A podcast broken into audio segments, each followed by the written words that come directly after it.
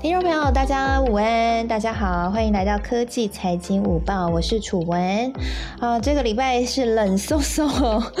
哦，不知道大家在周末的时候有没有躲在自己的家里面呢？我几乎都没有出门了，我就躲在家里面，因为实在是太冷了。那讲到今天的这个全球金融市场的表现呢，其实也有一股寒意。今天呢，在十二点整的时候，台股呢，在这个时间点是大盘指数是小幅下跌了十六点，目前指数是在一万八千两百一十七点。其实大盘呢，目前哈还是这个绿油油。呃，当然啦，也跟这个国际情势很有关系哦，尤其是国际金融市场很有关系。因为像道琼工业指数呢，是下跌了两百三十二点。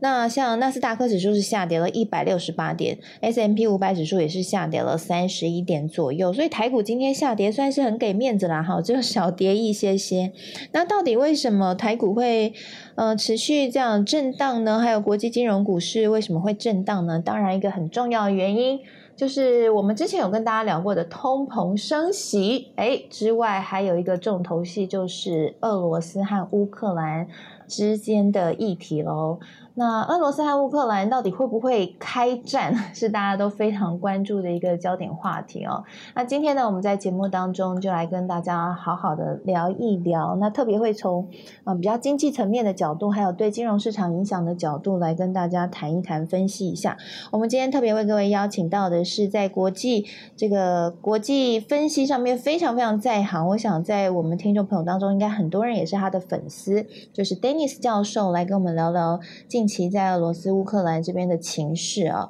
那我们大概会谈几个主题啦。第一个就是说，嗯，到底开战的可能性有多少？那第二个就是，到底为什么俄罗斯？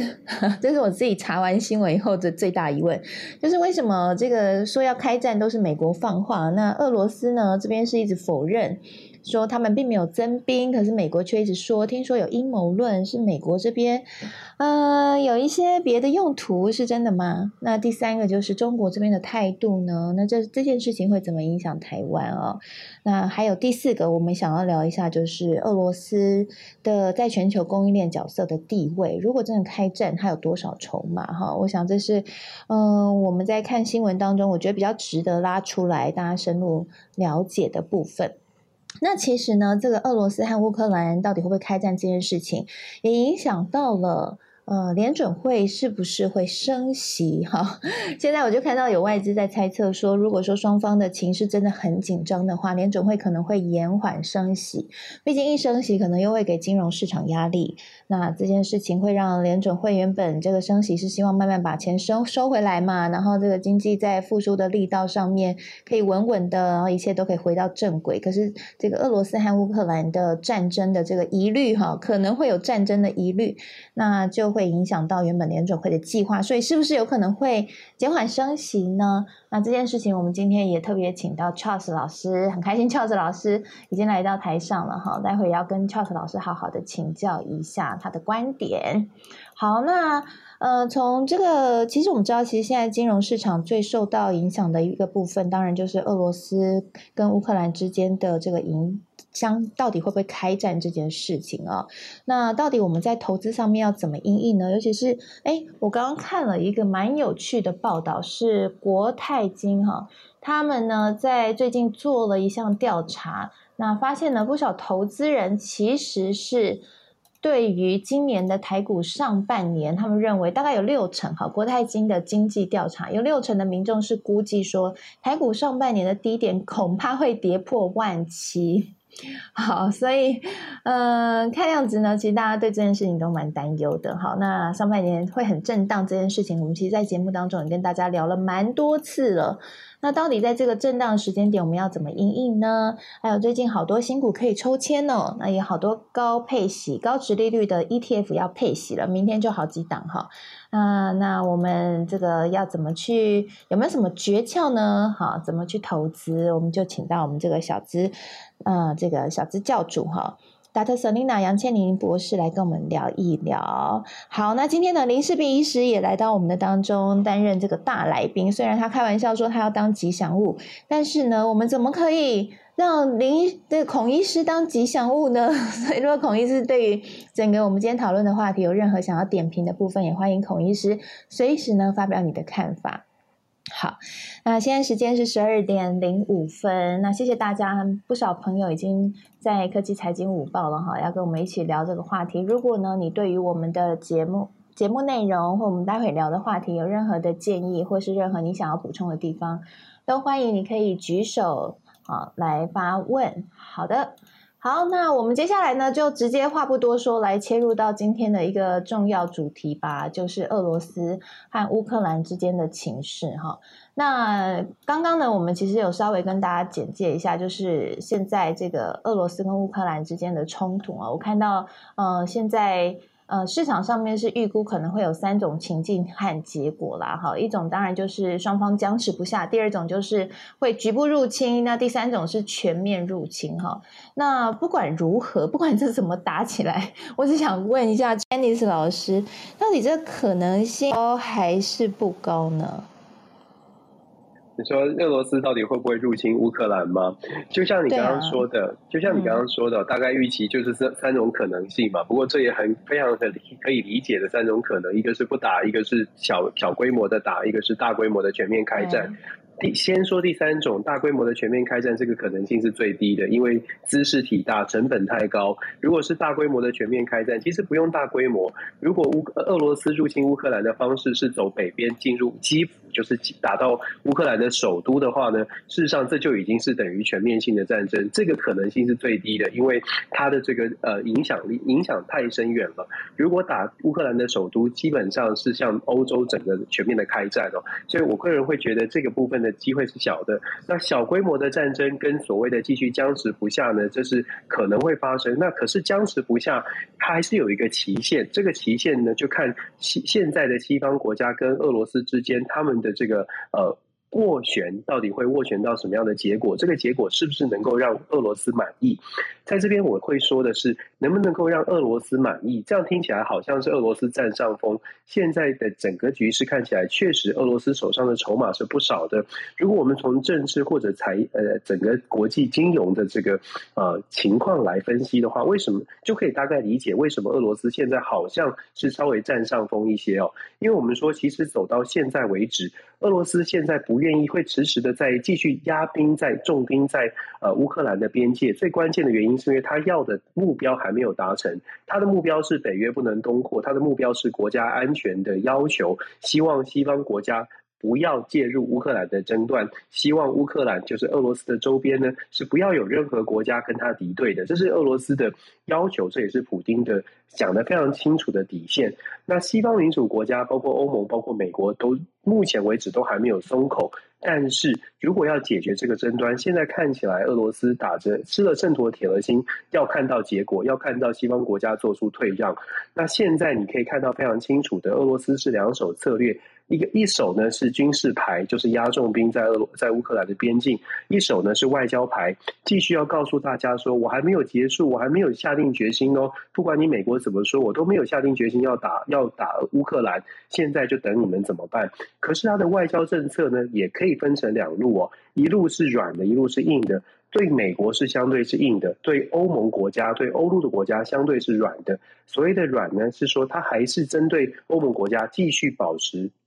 对话的空间。今天晚上，在美国的时间，今天晚上最新的消息呢，是是法国总统马克宏现在呢进行斡旋之后，俄罗斯的总统普京跟美国的总统拜登原则上同意双方要进行再一次的对话。那当然，这个对话的目标，普京的目标我们刚刚说的很清楚，普京的目标就是呃，乌克兰你必须要能够接受，或者是至少要妥协。北约不会纳入乌克兰，乌克兰不会加入北约。我觉得俄罗斯如果没有办法达到这样的呃，得到这样的结果或得到这样的妥协，基本上这个局就会继续僵持，僵持到他觉得如果没有办法再谈了，欧洲国家也没有办法打算要妥，也没有也没有打算要妥协，那么俄罗斯就会采取小规模的竞争，小规模的这个呃入侵哦。时间点就看可能这个礼拜或者下个星期。我觉得俄罗斯不急，简单来说，我觉得俄罗斯不急，因为他手上的筹码相对是多的。相对来说，西方民主国家可能稍微急一些哦。当然，呃，主文你们在这个财经午报，可能很多朋友都看，可能看到了一些财经的分析。目前为止呢，俄罗斯只是压重兵在乌克兰，对于国际局势，尤其是金融的发展，已经造成了很严重的影响了。所以可以想象的是。目前俄罗斯现在就等待着你们什么像什么时候做出妥协，然后俄罗斯再来决定到底是要接受谁来担任这个调停者。现在法国很想要担任调停者，德国也是哦，大家都希望欧至少欧洲国家都希望不要开战，可是美国在旁边呢就比较比较尴尬了，因为美国已经说了好多次会开战会开战。所以这个部分呢，就是呃，美国现在它的外交政策上面遇到一个比较干、比较棘手的状况，就是他一直讲要开战，可是实际上没有发生哦。那如果呃之之前楚文有问到说，那为什么美国会这么这么强调要开战呢？其实有点像，我不知道大家有没有玩过下这个象棋哦。半盘的暗棋，如果大家玩过下棋的话，有没有玩过一种情况，就是和局，就是你追不到这个对手，可是对手一直躲，一直躲，但是你明明就是赢他的，可是你又追不到他，你又没有办法，这就是结束这个 game。现在美国呢，因为遇到这个僵局，感觉俄罗斯迟迟不动兵，所以美国的话就讲的越来越重，甚至是时间就压得越来越近。可是这个方式呢，有一个。好处是说，这个成功的话呢，事实上对方会逼着对方赶快做出决定。可是如果失败，就会让这个僵局让变成主导这个和局的人看起来好像没有这么的强势哦。现在美国有点像是骑虎难下，有点尴尬的就是这个局停不下来，这个局要继续往前逼迫。讲话你会发现，美国讲话越来越强硬哦，一直在讲说史上最强的经济制裁会等着你哦，如果你入侵的话。可是俄罗斯说我没入侵啊，你咬我啊。对啊，我觉得这个很很好笑啊，就是。就是呃，有人就像俄罗斯被指控说他要来打了，然后美国一直说你要打要打喽，然后俄罗斯一直说我没有要打，你为什么要一直说我要打呢？我觉得到底美国，我刚看到一个分析，我早上也有丢给 Dennis 老师哈，就是他提到说，其实这背后是有一个。呃，有美国自己的私心，就是因为如果说俄乌开战的话，会让国际油价大涨，那么美国出口到欧洲的天然气的数量也可能会首度超越俄罗斯，所以其实他是希望透过，嗯，如果双方开战的话，可以去重振自己的能源产业，但是我觉得这样的说法又有点。我我不知道我自己看，我又觉得有一点夸张，对 我觉得有点夸张。可是我自己看这整件事情，我就觉得很 ridiculous 的地方就是，呃，到底现在是一个罗生门，就是俄罗斯也没有承认他要打，但美国却说他要打。那呃，而且为什么是这个时间点突然爆发起这一件就是疑似打架，但事实上并没有发生的疑云？是我们我们说现在就像我们刚刚讲的这个僵局呢，最尴尬的就是美国现在在进希望传递这样的讯息，可是俄罗斯好像手上筹码比美国想象中的还要多，因为美国一直都觉得，尤其是拜登政府，如果我们把这个这一次的俄罗斯跟乌克兰之间的冲突事件，你把时间拉长一点，拉到前面，包括二零一四年的经验，二零一四年当时在处理俄罗斯呃这个乌克兰被。俄罗斯入侵克里米亚的这个过程当中呢，主要负责处理的人就是现在的拜登总统，他当时是副总统。他当时我们之前有跟呃，在我在其他的地方有跟大家讲过，就他当时的处理方式，他觉得他当时美国是采取经济制裁，当俄罗斯入侵克里米亚之后是采取经济制裁。那当时呢，大家就觉得说，哎，好像是事后才采取经济制裁，克里米亚还是丢失了。所以当时后来呢，美国在做很多的政策分析，甚至在反省的时候，包括布林肯本人曾经写过一篇文章，就在讲说，如果美国再遇到俄罗斯跟乌克兰之间的冲突，应该要怎么做。完全现在采取的步骤就是二零一八年布林肯写的那篇文章哦，他写的在二零一八年发表的意见是说，如果美国再遇到俄罗斯这种呃要入侵的情况，必须要在事先就在俄罗斯如果采取军事行动之前，就要不断的放话，用军事用经济强力制裁这样的一个警告的方式呢，让俄罗斯得到这个事先就开始退缩。所以基本上现在美国的政策就是，呃，在二零一四年之后。拜登的团队所想出来的对应方式，可是我们现在看到实际的操作，看起来呢不是好，没有按照拜登的棋局在走。原因是什么？原因是因为从二零一四年之后，其实俄罗斯也比想象当中的进步的更多。其实俄罗斯也比想象当中的准备了更多。尤其是我们知道，二零一四年之后，刚刚楚文你讲到了能源的问题哦。其实二零一四年之后，整个欧洲国家对于俄罗斯的能源的要求跟能源的依赖，并没有下降，反而是大幅的上涨，大幅的上升。在这样的情况之下，其实俄罗斯为什么他现在老神在在，就是因为他自己知道，他手上占，他手上拥有了很多俄呃欧洲国家需要的能源，他手上还有大宗的原物料，还有很多的分析都在说，俄罗斯其实不只是呃原物料的部分了，俄罗斯的产业跟全球在全球化的时代，其实俄罗斯的产业跟全球的产业竞争啊产业的合作也是非常的密切的，比想象中还要多。这也是为什么当拜登总统在设定所谓的经济制裁的时候，他可能没有盘算到的是，如果今天美国下令做任何的经济制裁，都有可能造成全球的冲击，甚至俄罗斯还有可能反制裁。这一点是到目前为止，为什么拜登政府迟迟不愿意进行这个率先发动所谓的经济制裁？事实上，乌克兰哦，在这个礼拜、这个周末，泽伦斯基有自己跳出来开一个记者会，尤其是在跟美国的总统、副总统这个贺锦丽开完会之后，公开的在记者会上就说：“到底美国你们在等什么？经济制裁为什么一定要等到我们被打了之后你们才要出手呢？为什么不能现在就进行经济制裁，在谈判桌上逼迫俄罗斯往后退呢？”泽伦斯基的问题其实是非常合理的问题，可是赫里贺锦丽的回应跟拜登团队的回应还是一样的。我们必须要保持对话的空间，要让俄罗斯自己去反省是不是要往后退哦。所以，其实我们现在看到乌克兰的局势哦，包括美国为首的这些外交政策，难难免会让大家觉得，就像主任你刚刚分享那个新闻，这个和局会让大家觉得，为什么美国？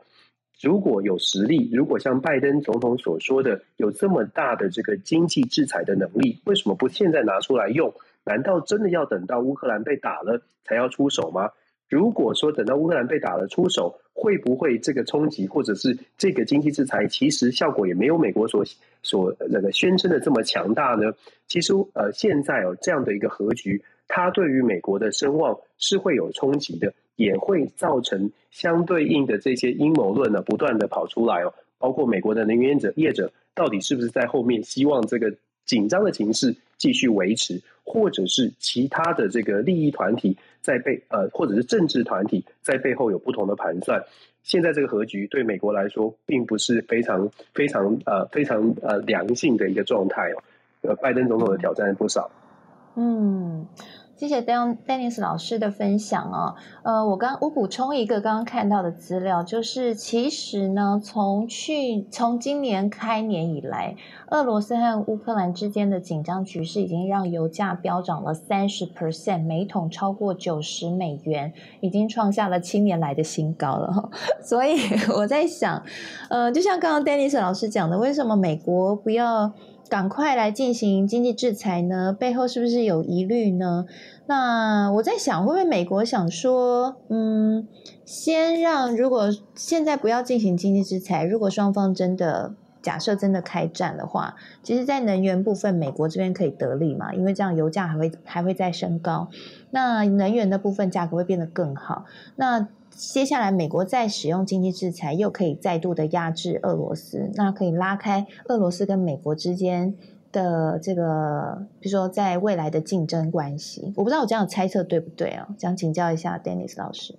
我们在表面上看到的，尤其楚文你刚刚讲的，确实没有错，能源的价格会受到波动。可是我们刚刚也说过了，俄罗斯从二零一四年到现在，其实他们做了很多的准备。包括了他在各行各个行业，像是贵金属，其实俄罗斯拥有很多的贵金属，呃，很多的媒体都有分享，它至少全球百分之三十五以上的贵金属是从俄罗斯出来的。这些贵金属会影响到各行各业，包括了晶片的产、晶片的制造，都在跟贵都跟贵金属是有关系的。更不用说俄罗斯其实有大量的小麦。占全球产量百分之十以上的小麦是来自俄罗斯，也就是说，美国虽然我们说在能源上面，它的天然气或者石油业者确实是有可能获利哦，可是如果你考虑到天然气跟石油业者，它跟其他的产业也必须是联动关系，不可能说我石油业一枝独秀，其他的产业我都不顾。在这样的情况之下，美国的经济制裁，这就是我们刚刚说的，美国虽然说他有一直在强调他会对俄罗斯制寄出史上最强的经济制裁，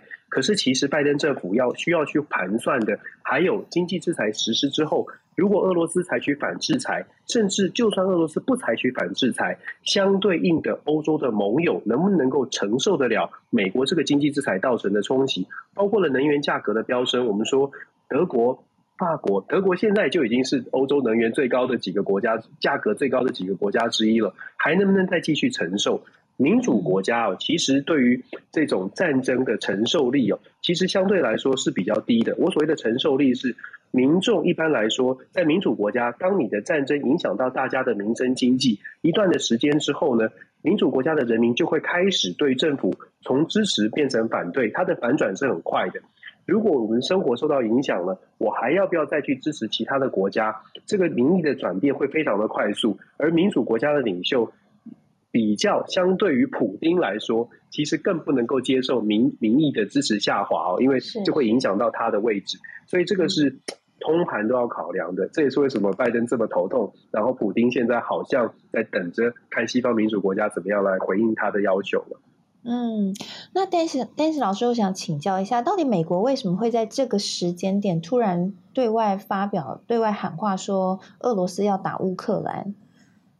选在这个时间点的原因是什么呀？我觉得就像我们刚刚说的，这个因为这样的和局出现哦，所以各种的猜测都有，包括了石油业者是不是在后面希望他可以把紧张的局势再升高一点？再者呢？美国的拜登总统在现在国内的这个民民调支持是真的是蛮低迷的，会不会是因为这样子造成说，嗯，创造创造一个这个战战争时候总统的这个民调，也就是我们需我们有一个敌人，我们必须团结起来，民主必须对抗专制。如果真的俄罗斯入侵了乌克兰，那么在美国可以想象，美国的国内的舆论呢，就会马上开始讨论是拜登总统要不要更强硬的用。更是军事的手段来帮助所谓的民主盟友哦，所以在这样的情况之下，僵局对于美国来说并不是好事，因为僵局呢，俄罗斯如果不配合，就会变成美国好像很弱。可是如果真的开战，恐怕哦，对于呃从政治的角度哦，恐怕有一些政治人物确实是可以获得一些利益的。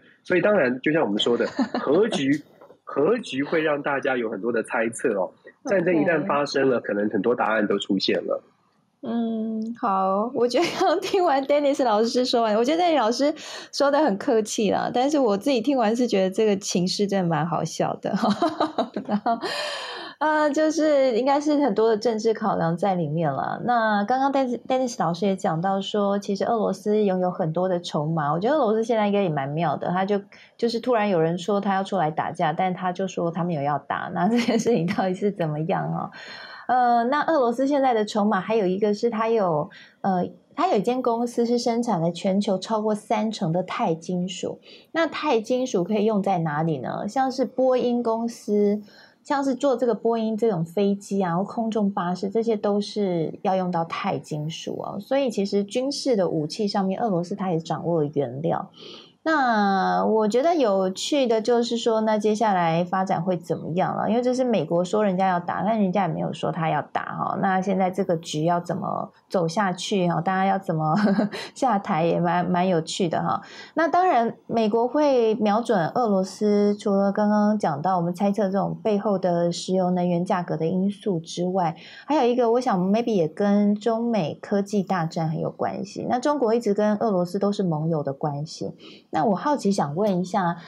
，Dennis Dennis Dennis 老师观察近期中国对于这件事情的态度，老师觉得，因为我觉得我有看了一下王毅啊，王毅他有表态对这件事的看法，但他讲的很很保守，其实也看不太出来说他到底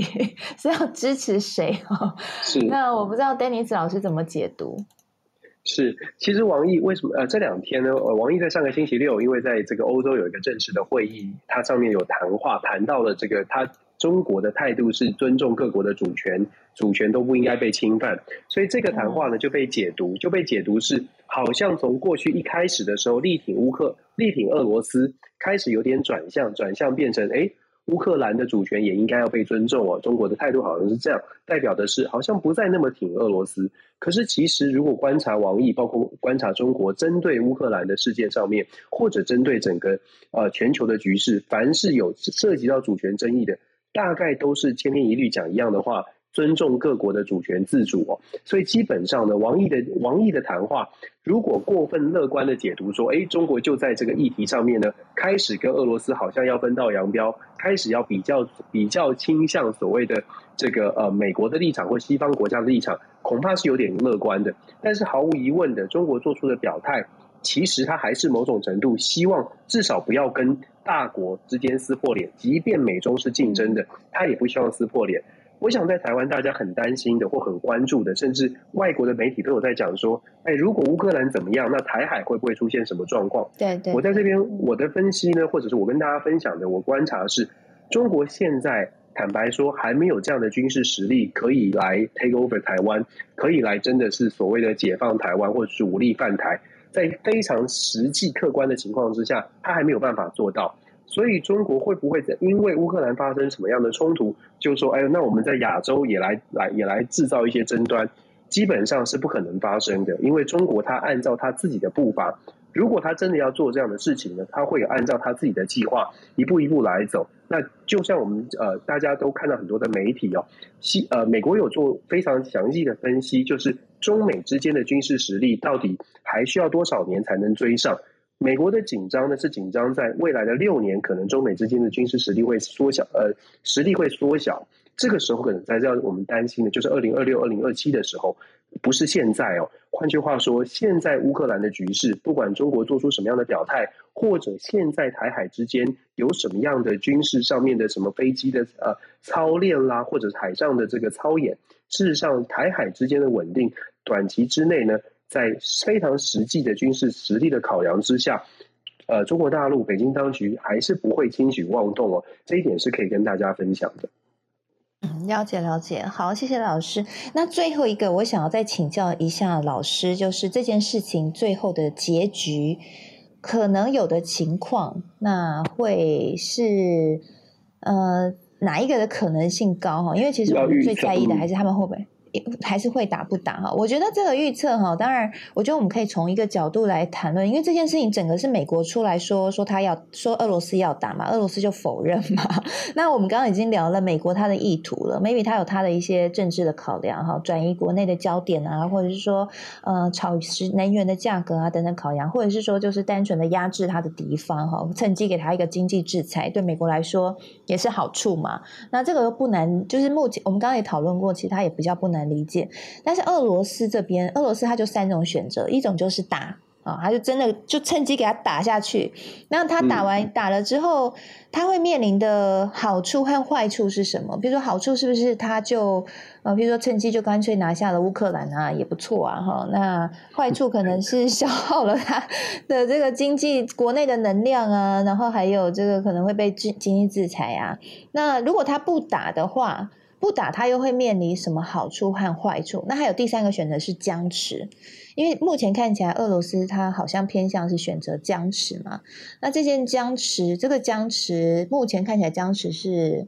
大概哎，这件事情运作大概时间还没有很长。但如果这件事情僵持时间拉长，哈，俄罗斯假设跟你玩一个三年呃三个月都不跟你说清楚的僵持，对美国又会有什么影响？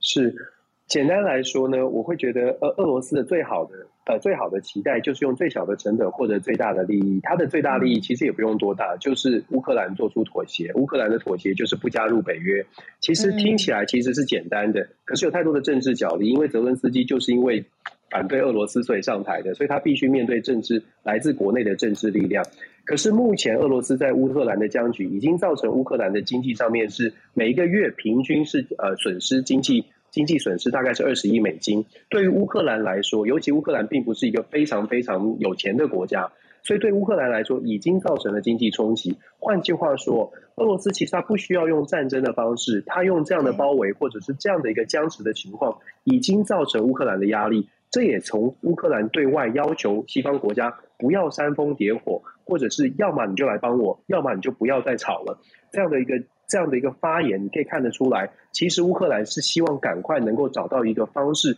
做出一些平衡。甚至现在在乌东地区有一些反抗军的这些火箭、火箭的发射或者零星的冲突，泽伦斯基都已经正式下令不要回击，乌克兰政府军不要回击，避免冲突再次升高。换句话说，我们要回到乌克兰本身了。乌克兰本身想要怎么解决这件事情，就会很关键了。我会觉得乌克兰本身最希望看到的是，在没有战争的情况之下，是不是国内内部有办法进行一些妥协？泽伦斯基的挑战在于，能不能妥协，能不能针对不加入北约这件事情，取得乌克兰国内的民众的接受。虽然大部分的民众是说不行，我们要亲近欧洲，亲近要加入北约，但是如果战争摆在前面。乌克兰的民众是不是愿意做出一些调整？这是乌克兰要面对的内部的挑战，这也是俄罗斯最希最希望看到的。不用战争，不用管美国的压力，不用管其他国家，我们就自己跟乌克兰可以谈好，这是俄罗斯最想见到的。所以我的预测呢是，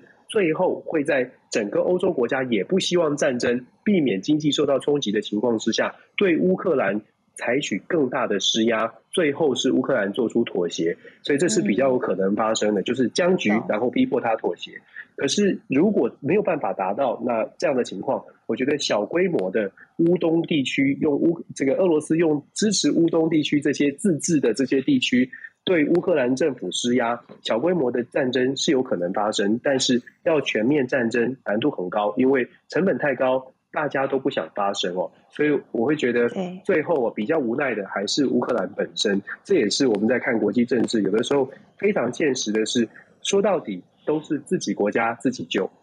嗯，了解。所以如果今天乌克兰他们说要妥协不加入北约的话，其实美国这边也没有办法对俄罗斯执行这个经济制裁，对不对？因为经济制裁的前提是要开战，对吗？没错啊，所以就是如果乌克兰说，我我算了，我不我不我不想再继续这样子受到受到威胁了，我就妥协了。坦白说，这就美国也没有话说，但是这就会蛮蛮不好看的。对于拜登总统来说，他就面面子上就会就会蛮不好看的。大家可以想象，而且如果乌克兰就就此妥协了，平安落幕了，美国的面子挂不住，然后整个世界呢，对于美国对于全球的影响力也会再打折扣。这是美国也很害怕的，因为从阿富汗撤军事事件之后，从去年八月以后，全球很多的国家都对美国到底还够不够强是有问号。那如果乌克兰的事件又是由欧洲国家主导和平落幕，那么美国的角色恐怕又会再次再次被人家质疑哦。那你拜登政府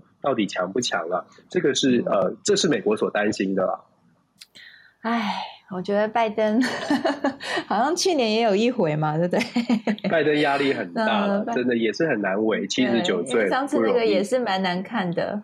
是，就是阿富 汗啊，所以很难受。对啊，阿富汗的事情也很难看啊。然后这个事情如果又最后乌克兰妥协，就显示他这个。没有办法，呃，实施它的魄力哈。好，那不管怎样，他 maybe 钱可以先赚到了哈。我们这样会不会有点酸？啊，开玩笑的，开玩笑的，非常财经。好，我们是从这个角度帮大家解，就是来探讨了哈。那我觉得刚刚 Danny 老师讲的蛮好的，我觉得也给大家做一个参考，就是说。呃，如果这样看起来的话，其实其实很多时候这种国际政治就看对方双方各要的利益是什么嘛，然后去找出最可能的平衡点。那 Dennis 老师这样的预测，我自己也蛮认同的。我觉得应该会这样子吧，就最后僵持到最后，乌克兰应该会妥协啦。因为说真的，真的要大规模的战争，我觉得是双方都付不起哈。那我想 Dennis 老师的这个预测也给大家做一个参考。可以作为你之后再看这件事情还有投资决策的参考。那接下来我想要从这个政治聊完之后，我们想要来谈一下那对于经济角度的影响。我们想请教一下 Charles 老师哦，因为现在呢，我看到不少的外资都在讨论说，由于这个乌克兰跟俄罗斯之间紧张的情势，那升息的时间点有可能会延后。不过，其实在这个礼拜会有蛮多的费德的官员出来。发表谈话啦。那现在三月份会升息这件事情看起来好像也蛮确定的。不过，这个乌克兰和俄罗斯的问题，有可能真的让升息这件事情，呃，有一些变数吗？想请教一下 Charles 老师的看法。哦，好，呀，谢谢 Dennis 老师，我觉得这个 Dennis 老师分析的非常的透彻，对啊，超棒的，拍手，呀，太棒了。我觉得那种感觉好像那个俄罗斯，感觉好像那个周星驰的那个电影，那个九品九品芝麻官的方唐镜，你打我，你打我。对啊，老师，我刚刚也是想到那个画面，我觉得这件事情太荒谬了，太好笑。对啊，对啊，就是这个大家都看在雾里看花。不过谢谢 Danny 老师的分析，我觉得很很透彻。呃，我觉得这个这次俄罗斯这样子态势，就让反而让西方国家就显出显露出不同调，反而显露出像刚才电影老师说的，就是一些欧洲国家好像也不见得那么呃服美国的一些带领吧。那像他们前阵子这个呃这个拜登就说，一旦他们呃如果入侵的话，他们呃将关闭他们有一个 Nord Stream，就是北溪二号，他们是运天然气的，从乌克兰呃运呃从那个俄罗斯运到德国的，但是德德国总理好像并没有特别的呃确定说。这一点，那还有就是，其实呃，就是在一开一些评论就说，其实最有效的经济制裁就是把普丁和他周边亲信的一些资产冻结，把他们的金融这个呃切断，应该是最有效。但是他们最大的金融交易是在英国伦敦嘛？但是呃，一般认为英国也不会这样做。那之前在二零一八年，这个有一个俄罗斯间谍毒杀案是在。英国本土进行的暗杀事件，那时候英国都没有没有资产冻结了。那这一次大家认为也应该不会。那我觉得就是这个就是市场就是很多很多这样不确定性。我觉得，嗯，其实之前我就是有呃，这之前有风风雨雨，就是很多这个这种震震惊消息。就市场不喜欢坏消息，但是我觉得市场更讨厌不确定性。像现在就是很多很多的不确定性。那当然就是一旦开战的话，这个能源啊、原油和天然气是第一个受到影响的。那我们看这个最近一一个月，呃一月的这个 CPI 里面的燃油年增率高达百分之四十七，那汽油高达百分之四十，可以说是过去一年这个整个 CPI 这个通膨推手的主要推手之一。那呃再加上这个全球能源是很整合，那所谓是很整合，意思就是说。它不会只涨美国，这个全球天然气是美国涨，一定是欧洲也涨。呃，这个原油美国涨，因为有欧洲、亚洲也一起涨。那就像刚才电子老师说的，拜登现在民调蛮低的。那主要的民众的担忧其实是物价，他们对于这个远在天边的这个俄乌战争，他们可能兴趣没有像他们每天要买卫生纸、每天买鸡蛋的这个这个呃这种感同身受。所以我认为这个拜登拜登在这个事情上，他。呃，我我在猜想啊，他的立场应该是不愿意。俄乌开战，因为一旦开战的话，这个美国能源业当然是或许会受益，但是我想现在对物价考量是更严重的，就是像他现在在，尤其在面对这个年底的年底的大选的时候，所以我认为是，嗯，这个刚才这个楚文有说到这个说法，就是如果说入侵乌克兰，美国出口啊这个能源啊会变会受益，那我想这个当然是对于拜登来讲应该是弊多于利啦。那我觉得说可能他也是不愿意乐见的状态。那如果真的开战的话，这个油价飙升，那升息的步调应该是会会减缓了。就像刚才楚文说的，那如果说一旦呃一旦开战，然后如果说是这个呃。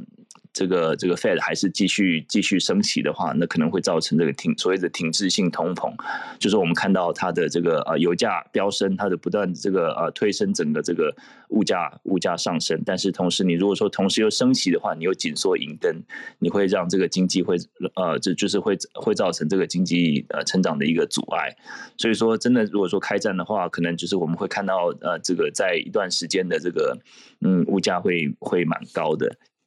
那这边就讲到，嗯，对，这边就讲到，就是这个呃，Fed 就是他们呃上个礼拜他们有公布他们一月份的这个呃会议记录，就他们这个会议记录里面有一句话，其实是嗯，他们是说，如果是大部分与会者表示说，如果通膨没有像预期一般的下降的话，委员委员会用比较快的速度移除宽松的政策。那也就是说，他们呃，真的就是完全是看啊，这个当然是在这个政治的情况没有那么还没有紧张之前，因为毕竟是医院的时候，那时候已经有这个丰盛了，不过好像还没有现在这么紧张的感觉。不过他们这个应该是会呃视情势的调整了。那所以说这个真的就是要看呃接下来这个政治的情况怎么演变，然后然后看看他们怎么样应对这样子。嗯，了解了解，嗯，所以这样看起来的话，如果真的双方开战的话，你可能真的升息的时间点会往后延，但通膨可能会飙高哈。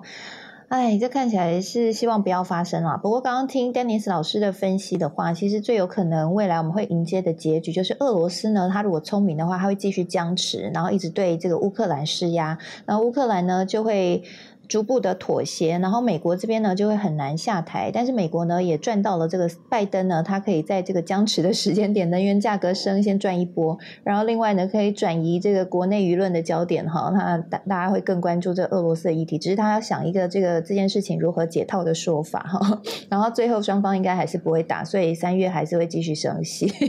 看起来好像是这这一个戏大概这个未来走的这个路线有可能是这样哈，好，那会不会是这样？样呢，就让我们继续看下去吧，哈。那目前这样综合两大专家的分析，好像会有这样的一个剧本。好，那所以面对这样的一个剧本呢，到底我们要怎么去应应，或在投资布局上面？诶，现在大家看说上半年可能会跌到呃这个万七之下，哈，有可能吗？其实这说法，我看在国泰金的调查之前，我跟一些专业的投资朋友聊天，他们大家其实都有在看这件事，就有可能会跌到万七以下。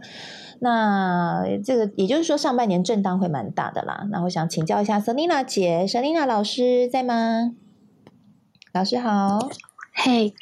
那个上半年嘛，对啊，上半年好像很还是会比较震荡，对不对？其实这几天我们看整个的股市还是起起落落啦，哈。虽然现在还在万八以下以上，但是整个震荡的幅度还是比较大一点。其实我们之前呃也有跟 Selina 老师有一起聊过，说我们两个都在上半年震荡的时候，趁机去捡一些就是值比较好的股票哦，就是说它整个在财务体质啊或成长性啊，其实蛮。好，但被错杀的股票，然后还有一些跌下来的可以长期存股的 ETF，对不对？对，嗯，其实我个人觉得啊，就是呃。每一次其实呃，就是涨多，它其实都会有各种，比如说呃政治啊，好，或是一些经济的议题，去产生一些干扰。所以其实我我觉得股市涨涨跌跌，它其实是一个正常的，涨多它就是做一些修正，然后跌升就做一些反弹。所以我我自己觉得，其实回到核心还是在于呃你自己的一个就是投资的一个就是布局跟你。你自己投资性格适合什么这样子？比如说，哦，那有的人他觉得他就是，嗯，他想要存股，那他可能就是他目的就是每年可以领，比如说呃五六趴的配息，然后他觉得领领股息这样很好。那所以其实有非常多的呃，就是呃最近期其实这这一两年其实有非常多的一些高配息的一些产品，呃，比如说像是呃零零八七八或是零零九零零这些。呃，陆陆续续，他们其实，在市场上。那明天其实有三档，就是我之前有分享过，就是呃，明天有零零八七八，然后那个零零八九一，然后还有一个是那个小资高价三十零零八九四，这三档要除息。那除息其实他们大概就是配。零点二九到零点三五之间，其实都算还不错。就是换算算算换算下来的话，一年的那个配息率大概也有到五六趴左右。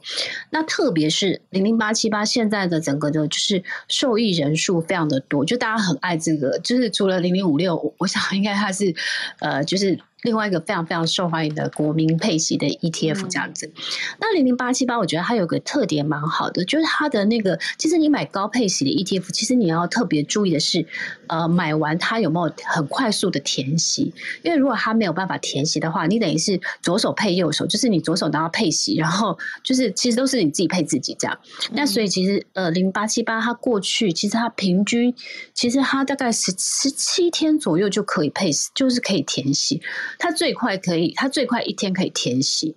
那所以其实买零零八七八的人就会觉得哦很好，就是快速配息，快速就是呃每一季都可以寄配息之外，呃它很快又可以快速的填写，那所以明天如果要除息。呃，其实今天买进的人都可以算，就可以算配到这一季的配息这样子。对，但要买进之前，其实也要特别小心，就是因为它其实会有一个净值跟一个市价。那通常往常在配息，就是除息前的前一天，因为股民会抢进，所以会造成一个就是溢价太高。像之前的那个第一金工业三十，因为它也是一个高配息，它在。除夕前一天它就是溢价非常高。那大家知道溢价很高，它其实就是那个投信，它投信它其实它会有一个肇事上，所以它会它如果溢价太高，它会隔天会马上做修正。好，那所以其实我觉得这是大家如果在呃，就是喜欢高配息的，其实你要注意的是，呃，就是我觉得其实还是回到核心是，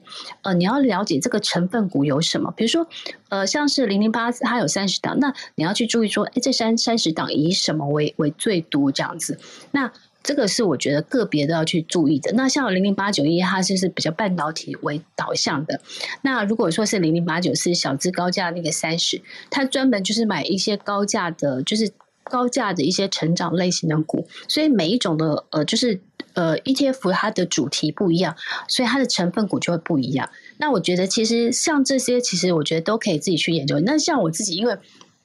我自己会觉得说，哎，零零八七八，我我觉得很好，就零。配息，然后零八九一是我非常看好，比如说呃台积电或是相关相关半导体产业，那我会做一些布局。那如果说一小资高价三十，是因为有非常多的高价股是我觉得我可能买不起，或者买了压力非常非常很大的，那我就会觉得说，哎，有拥有它，在它相对比较低的时候去买它，然后呢，一则它可以领配息，二则是如果这些高价股它们反弹的时候，它可能也会。跟着连带去做反弹，所以我觉得这些逻辑都不一样，所以大家可以按照自己的兴趣，就是你对产什么产业有兴趣。哦，或是你投资的目的到底是要做价差，或是零零配息？那其实我觉得选择就会不太一样，这样子。是，那提供给大家做参考。嗯，谢谢老师。那其实呢，要去查那个折溢价哈。现在我们只能说科技真的非常发达。我们现在呢，投资真的很幸福哎，有很多的 App 都可以帮助我们。对啊，之前呢，老师就有推荐一个像台股 ETF 折溢价，这一个大家可以用 App 搜寻，它是免费的，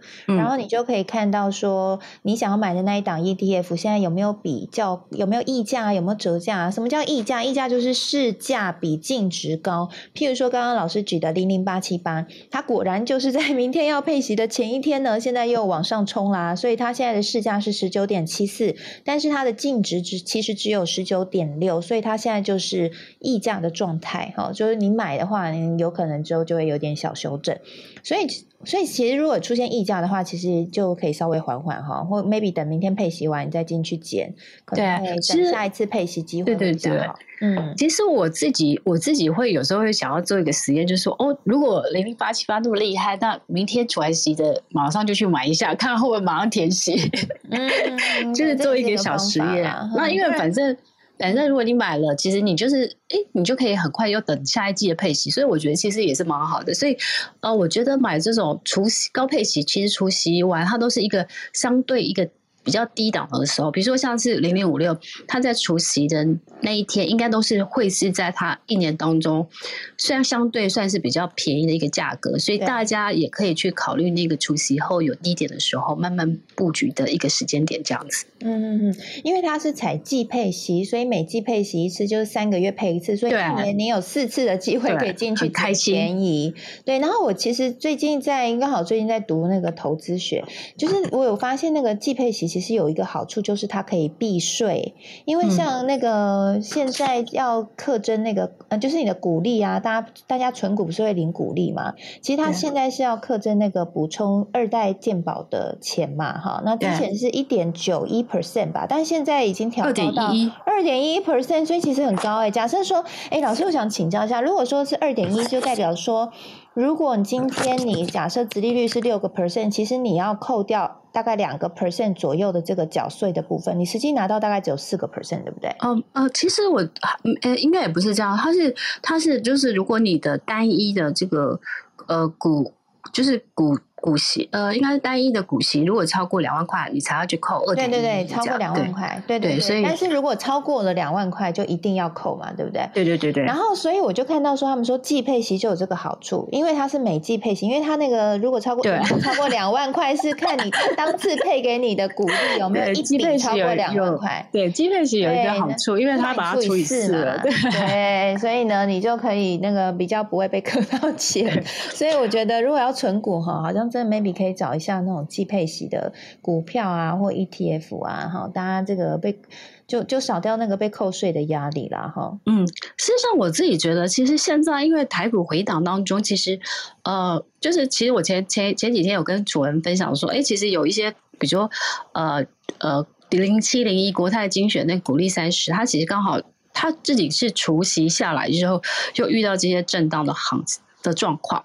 那因为它本身是金融股成分比较多的一个呃，就是高配息，所以我觉得其实我自己就会觉得是像这种我在逢低的时候，我就会每天它如果跌一点，我就买一点这样，然后就慢慢去存。那我心里在想说，因为其实今年大概预计联总会。一定会升息，只是升息的次数还有升息的时间点，这个其实是还还有待去做讨论的。但是，呃，升息看起来是是是一个呃，为了抑制通膨或是整个的经济的一个考量。其实，我想还是一个就是一个。往上的一个一个事情，所以我觉得，呃，如果是你对金融股，因为台湾非常多的股民是非常非常热爱纯金融股的，对，那其实，呃，与其你去买金融股，其实你也可以考虑，就是它是金融股，呃，占比较多的一些高配型 ETF，或是呃，或是有一些是本来就是金融指数的一些 ETF，我觉得大家也可以在逢低的时候去去做一些考虑布局这样子。嗯，对对对，因为毕竟 ETF 是一篮子的股票嘛，哦所以相对比较。安全，而且它的手续费也相对基金比较低一点哈，对不对？所以其实小资族蛮适合买的，而且我看那个价格其实都很便宜，就是对啊，都很便宜，很好入手啊，不像高价股一张要几十万、几百万来买，然后一套牢，你心情就不好了。对啊，像这种都一一两万块就有了，或者像最近还有很红那个富邦五十，对不对？嗯，零零六二零八，零零六二零八，它也是很多人说它可以取代。零零五零，它也大概一张八万多而已。因为它其实它追踪的只，它追踪的，它应该它是追踪那个台湾五十，所以它其实它的成分股其实是跟元大的五十其实是一样的。那它但是它的就是优点就是。呃，它的价格便宜点这样子，所以其实我觉得，如果呃你你想要去追踪的是一个指数型的一个就是 ETF 的话，其实它也是一个另外的指标。那这种其实我我自己的方式是，我会用定期定额来去扣它这样子。好，那所以这个是我自己就会觉得说，哎，我自己在呃就是。投资组合上面，我有一个就是呃这样子追踪台湾五十的一个就是 ETF 这样子，那我就觉得，哎，其实当台股在反弹在怎么样的时候，我我可能可以跟着大盘的呃去去做一些布局这样子，所以这是另外可以提供给大家做参考的这样子。对我自己也有定期定额买这些 ETF，然后再不定期的加码，就如果大跌的时候 还进去再对，因为常常大跌的时候，我跟楚文每天在捡东西，就是有质感好的，咱们就是趁特卖会的时候捡起来。但这只限定于质感好的股票哦，就是它本身大家说涨重视。跌重值，所以大家不能随便进去乱买，就是一定要买那种有殖利率啊、殖利率高啊，然后财务体质也好，然后公司有成长性的这种比较安全哈，或者是 ETF。对，那我这边有一个小小的提醒，因为其实呃，陆续其实。呃，因为其实，在现在其实陆续有有很多非常多的公司，它在去年的业绩获利是非常非常好的，然后它的值利率也是非常高的。但我觉得，其实在这一波就是大跌的时候，它有做一些回档的时候，如果它可以守住，比如说它的呃月线，然后呢，其实我反而都觉得它是一个加码的一个布局的一个时间点。所以其实回档的时候，其实就是呃。就是叠重值，其实这些高值率就是去年业绩成长，然后今年第一月的时候，它的业绩营收也是呃，就是有成长，比如说十五、二十、三十以上，这这些的好公司，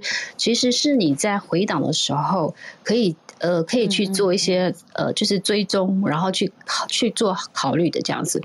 那我自己的话，是我我自己假设，呃，我自己在看这些股票的时候，其实我都会去思考说，哎，比如说它现在的股价是呃，假设五十，他可能他过去，比如说我举一个智商好了，呃，他他其实去年他大概赚呃七块，那他过去的就是呃，就是现金的这个配股利的现金的配发。配配发配发率大概是呃七八成左右，所以你可以推估说，哦，它可能今年配四点五或是四点九，那它如果跌到五十块的时候，其实它的值利率将近九跟十，所以你就会觉得说，哎，其实这样子它有一个高股，它有个呃，就是高的值利率、高的配息去做它的保护伞的时候，其实你再去做一个逢低承接的时候，我觉得你也会比较安心。而且这些其实这些比较高配息的一些高值利率的一些。呃，股票如果它在去年是业绩成长，今年产业前景是好的，它第一季的呃第一个月的营收也是往上成长的时候，那通常它在呃就是它在除夕除夕前的时候，它也会有一波的行情，就是很多人也会就是在除夕前去做卡位，想说去去领今年的一些配息这样子。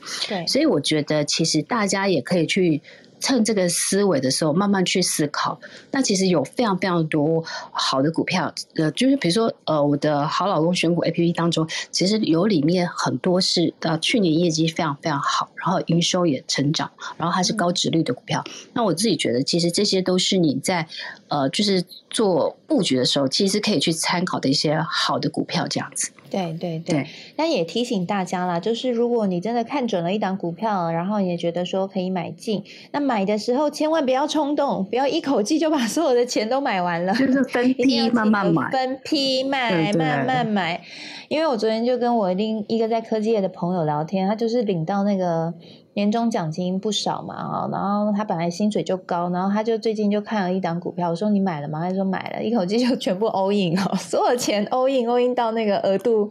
不够，然后去，因为一天好像什么上限是大概两百左右吧，反正就全部就。直接一口气就他不用那么冲动，可以慢慢买，一直慢慢买，就算你很有钱，你也慢慢买好吗？因为我们行情会变来变去，对，因为我们不会知道，就我们没办法掌控的是，就是像像这些政治人物他们的 intention，像刚刚 Dennis 在分析的这些国际政治情势，它其实是蛮复杂的。其实它有非常非常多从不同的赛局理论去可以看，就说哦，我为什么要做这件事？他为什么要做这件事？我的输赢在哪里？他下一步。其实我们是小股民，我们都没有办法去掌握未来的这些呃，就是趋势或动态。但是我们可以掌握的就是自己的财务分配，或是我自己在投资的时候，我我的投资的计划。所以其实我像我自己，我自己，比如说我六日的时候，就会开始去思考，是说，哎，如果。呃，下接下来的国际情势是往 A 的方向走的时候，那我的投资计划应该怎么走？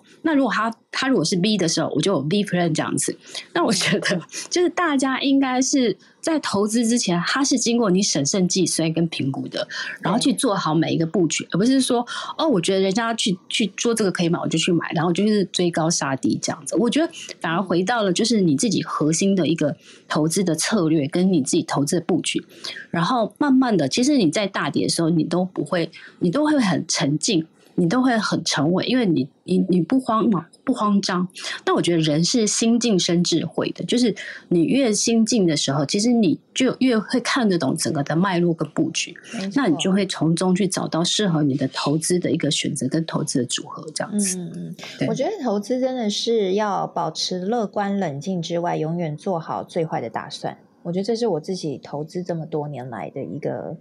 嗯，对自己的喊话啦，就是你绝对不能悲观，对，一定要保持乐观，因为你在选的时候看未来的时候，嗯，你你乐观，你才能够做选择，悲观你就不投资了吧？对，那乐观之余，我会先做好最坏的打算，然后把可能的情况先先想好，然后先做好应应的方式，那我就可以去支撑我的乐观。不过我还是会比较建议大家，还是要去就是。多花一点时间花在就是研究跟投资上面，因为我昨天前几天有看到一个新闻，就是呃台湾的实职的薪水是倒退的。就是它有个公公布的数据，好像是前几天有公布，就是大家实际薪水好像是四万多，其实都比去年前年都倒退。那其实通膨真的会吃掉你的薪水，所以我觉得就是说，呃，其实这一样，就是大环境怎么变动你不知道，但你可以做的就是你怎么去应应这些，就是你自己去做好一些准备。假设你跟着可以去，比如说像我我自己举一个例子好了，好，就是我有个。朋友的女儿，她其实她大学毕业之后，她去领一份薪水。那她之前其实也都，她是一个文青美少女，她都不投资。但她自己去工作之后，她就觉得哦，每个月领三万的薪水，然后再扣劳健保，其实他实际上可以领的很少。所以他他最近他就很积极的跟他妈妈说，他要认真学习投资理财，他就开始定期定额，就是哦每个月把薪水的至少的一万块留下来，他去买三个，比如说不同，就是他去买三个低配型，比如说零零八七八、零零八九一，或是零零八九四，假设是这些，然后他就真的，他就真的是每个每一个都是三千、三千、三千，所以他就会上去试。我我后来算给他看。就是说，其实你不要小看你每个月每个月三千块，其实你每个月三千块，你可以你知道吗？最后你三十年后你存到了呃一百零八万，对不对？那如果你每年是有六趴的一个就是配息率，然后你领到配息的时候不要花掉，时间复利下来，其实你在三十年后你的一百万会变成三百零一十六万，所以三百零一呃三对三百零。一一十六万这样子，所以我其实会觉得，就是大家，就是很多人会觉得说自己就是就是钱很少，或是每个月是月光或吃土猪这样子。但是其实我觉得，想办法从挤出每个月三千元，甚至是九千，哦，然后就是我一万五这样子，然后去买一些好的 ETF，然后长期去持有它，然后时间复利下来，其实我觉得，其实你你这样子，其实呃可以打败。通膨，然后我觉得甚至是可以打造出自己的人生的一些第二条收入的，就是曲线。所以我真的觉得，就是我一直觉得每一个上班族都要学会投资理财，因为我觉得那是你很重要重要的生存的技能跟竞争力。所以这个就是我一直觉得学校应该 从十几岁，至少从小学就开始教财商这样子。嗯，对啊，其实我我真的也是这样认为，因为我自己念商学商学院嘛，然后但是我们以前有念投资学啊，念会计学，但其实都是培养我们做一个专业经理人。但我觉得，其实我们真的需要补充的是人生的财商，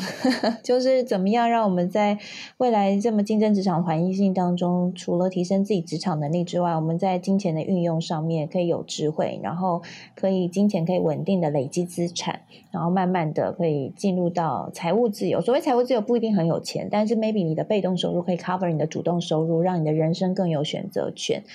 那所以呢，也为什么我跟 Selina 老师我们一起成立了上班族财富反转学院？那我们就是希望可以把学校没有教的事情，那我们呃透过我们集结众人的力量，我们找了十七位的理财的教练，然后还有一些很棒的一些大使，好像是前润泰董事长刘董啊，润泰新的董事长刘董，然后还有像是呃林宏文，就是金周刊财经顾问洪文哥，他他也在我们当中。那像 Jenny 美股投资学的作者 Jenny 也会担任我们的教练。那其实我们。就希望集结众人力量，一起打造一个学校，让大家一百天进来之后，毕业了以后，你就有副脑袋，而且你会基础的人生当中会需要该知道的五种投资工具，你都知道了，而且你都会用，那你就不容易被骗哈。现在金融诈骗也很多，我们希望可以让大家有培养大家一个基础辨识的能力，让自己让未来各位不管在哪里，那都可以。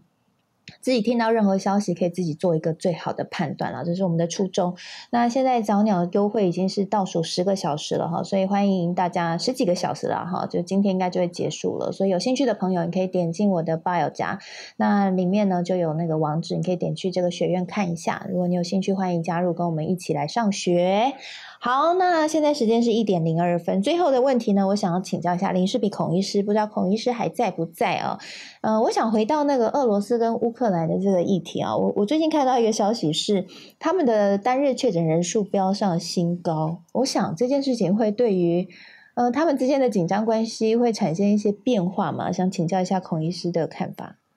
孔医师在吗？我觉得这个东欧啊，俄罗斯到东欧。从去年冬天开始，这个疫情非常严重，然后现在是连到 Omicron，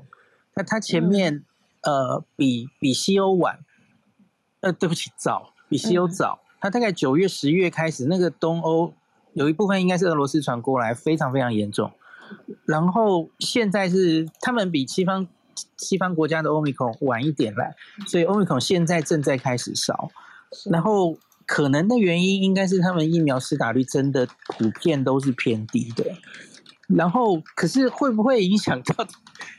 战争啊？因为因为我觉得现在欧美同看到的状况就是以以轻症为主，对，然后医院不太会，就是已经这种身经百战的国家，已经疫情对抗了两年的，它的医疗系统其实基本上已经有一套运作方式，所以好像我觉得很多我我相信 Dennis 老师也很有这种感觉哦。对对，很多西方国家其实好像疫情已经过去了，虽然数字还很难看，可是其实人民也已经接受了。他你你你报太久，那个确诊数字、那个死亡数字，对一般人来说那就是个数字而已。反正你的医疗不会崩溃，医院不会被塞爆，其实也就是过日子而已嘛。哦，所以，我我觉得他们其实已经在往前看了，不会再这么以。我我我觉得这一波，大家看到很多欧美国家其实已经疫情在往下了嘛。哈，现在在最后的收尾，我我相信大概顶多在也许一两个月哦，全世界大概会走向。后 Omicron 时代比较平缓一点的，然后因为大家多半要不就打过疫苗，要不就打得过 Omicron，而且考不好还得过不止一次哦，所以整体的那个免疫力是很很好的。假如病毒没有在，当然我我们猜病毒可能还会变哦，可是假如在还没有新的敌人出来之前，应该世界会过一段平顺的日子。嗯嗯嗯，所以我觉得他们大概不太会因为疫情而而对国际政治上有影太大的影响哎。哦，所以这样听起来，这个疫情应该在今年会稍稍减缓。那难怪我们股神巴菲特在前一阵子就减就减码了那个医药类股。很多人在猜 WHO 也许今年会在某个时间点会有个动作，很可能的动作就是他他会把这个我们现在是界定为全世界的。医疗紧急状态嘛，这个 pandemic 有一个全世界大流行的疾病，嗯，可是假如这一波都下去了哈，你看其实非洲也还好嘛哈，非洲稳稳的哈，然后现在主要是从欧美然后烧到亚洲，哦，亚洲的韩国、香港、新加坡等等哦，可是这一些再下去，日本再下去之后，我觉得全世界可能在夏天前，北半球的夏天前，应该会有一段还算蛮平稳的日子。嗯，也许 WHO 就就观察够久了，他就觉得大概可以初步解决解除警报了，也不一定。哦，好期待那一天哦！我我不是很确定他们，我我我看到有一些访问，有一些风声啦。嗯，谭德赛喊出说要全人口打七成的疫苗之后，大概就敢敢做这件事哦，就把它从大流行界定为小流行，就是 endemic。变成地方性可能还会有流行，可是我们不需要把它如临大敌的这样对付了。我我不知道这件事会不会在今年达成啊？大家可以观察一下。好，我们呃致上一百。一一千万分的希希望这件事情可以今年达成，好想出国玩呐！呐喊，我想 Selina 老师环游世界好多国家，应该更想出国玩哦，应该更更。我已经做好计划了，真的吗？你要 Plan C 了吗？我已经，如果那个，如果我。学院结束，我就要去瑞士、欧洲了。哦，好好羡慕你哦，带我走，但我有两只小孩，然后 再去纽西兰。啊，你不要再说了。好了，我们就是就是诚挚的希望今年呢，可以一切都可以迈向正轨喽，然后可以疫情是赶快的结束，这个俄罗斯跟乌克兰呢，大家彼此下一下就好了哈，还有美国不要打架哈哈，大家都保持冷静哈，那那个升息呢也按照步调进行哈，不要急升，最好缓一点哈，然后通膨通膨通膨这个压力不要太大，我去那个超商买菜，这个天呐，那个通膨。哇，那菜现在有够贵，贵到我都快晕倒了。好，那希望今年一切都可以和缓。那最重要就是，嘿，我们大家一起。提升财商知识，然后一起买到对的股票，而且有一个稳扎稳打的投资理财的观念。我们大家一起可以，不管这个世界怎么变，我们都可以让我们的资产呢，可以稳健的对抗通膨，然后对抗这些系统性的风险。哈，我们大家一起努力往前。哈，有兴趣的朋友一起加入我们的学院。当然，我们会在学院当中会系统性的帮你建构一个这样的脑袋。那这个，如果说你觉得，呃，还还还在考虑的朋友呢，没关系哈，你可以关注瑟丽娜老师啊、楚文啊啊的这个粉丝页，我们都会聊一些投资财经的话题啦。然后我的这个每每周免费的电子报也都会把专栏文章啊，还有这个节目的重点精华都会在电子报里面发送给大家。有兴趣的朋友可以进到脸书社团。科技财经午报俱乐部里面有订阅的连接哈，都是免费的，你也可以在里面订阅喽。那如果你对政治经济有兴趣的话，欢迎你可以 follow Dennis 老师，Dennis 老师真的好厉害哦，给 Dennis 老师拍拍手。还有那个 Charles 老师呢，最近有这个一口经济学哈。很精彩，所以呢，这经济经济学上面这深入的分析呢，Charles 老师可以 follow Charles 老师，还有我们林世比孔医师，我想大家都很熟啦，就是这个疫苗还有疫情相关的疑虑呢，这个孔医师的分析都非常的到位，大家可以 follow 他。好，非常谢谢大家今天参与科技财经午报，也祝福大家这一个礼拜呢顺顺利利喽。我是楚文，我们下次再会啦，拜拜。